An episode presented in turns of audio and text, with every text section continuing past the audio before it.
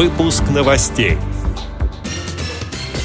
Налоговый вычет за детей-инвалидов станет больше. Врачи Тюмени активно занялись профилактикой глаукомы. Школьникам России расскажут о слепоглухих. Далее об этом подробнее в студии Дарья Ефремова. Здравствуйте. Совет Федерации принял закон, усиливающий социальную поддержку семей с детьми-инвалидами. Планка их стандартного дохода по предоставлению налогового вычета увеличится до 350 тысяч рублей, а сам размер вычета повысится. В частности, для родителей и усыновителей вычет станет больше в 4 раза с 3 до 12 тысяч рублей на каждого ребенка в возрасте до 18 лет, а также на студентов дневного отделения, аспирантов, ординаторов, интернов, если они инвалиды первой или второй групп.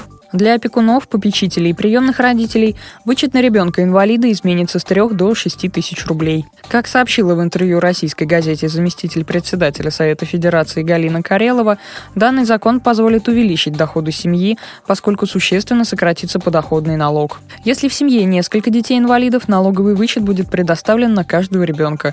Сенатор напомнила, что в стране более полумиллиона детей-инвалидов. Закон о налоговых вычетах вступит в силу с 1 января 2016 года года.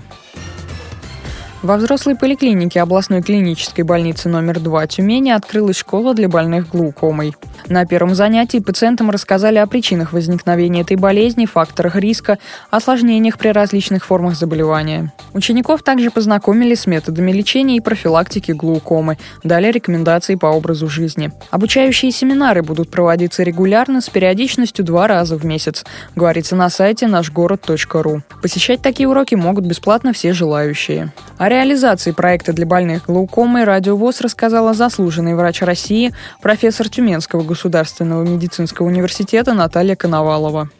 Это болезнь старшего возраста, и э, мы на кафедре, которая имеет пять баз э, по всей территории Тюмени, мы занялись этим вопросом. Работа не новая, но она волнами то поднимается, то немножко замедляется эта волна.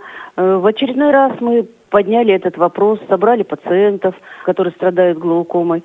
И еще раз напомнили, что исход этой болезни не только от врачей зависит, не только от государства, которое построило больницы, поликлиники, а зависит еще и от пациента, который должен сам всегда помнить, что есть показания к чему-то, к лекарствам каким-то, есть противопоказания, что существуют определенные мерки поведенческие, вот это можно, это нельзя – по сути дела, это санитарное просвещение, направлено на целевую аудиторию пациенты с глаукомой. Это пожилые люди, им надо часто напоминать, что болезнь которой они страдают, она требует еще и их личного участия в профилактике. Врач, сидящий на приеме, вот в полном объеме эту информацию выдать не может, ведь у него прием ограничен минутами. А здесь разговор, ответ на вопросы.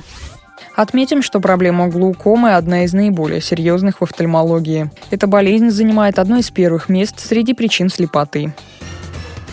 Фонд поддержки слепоглухих соединений открыл просветительскую программу для российских школьников. В рамках проекта начались социальные уроки, на которых эксперты фонда расскажут учащимся о слепоглухоте, о проблемах, с которыми сталкиваются люди с одновременным нарушением слуха и зрения, о способах реабилитации. Школьников научат этике общения со слепоглухими, а также проведут для них курс языка жестов и дактильной азбуки. Как сообщили в пресс-службе фонда соединения, в течение ближайших месяцев социальные уроки пройдут в разных регионах страны. По их результатам Фонд соединения разработает и внесет в правительство предложение по проведению таких занятий в российских школах на обязательной и регулярной основе. С этими и другими новостями вы можете познакомиться на сайте Радио ВОЗ. Мы будем рады рассказать о событиях в вашем регионе. Пишите нам по адресу новости собака ру. Всего доброго и до встречи.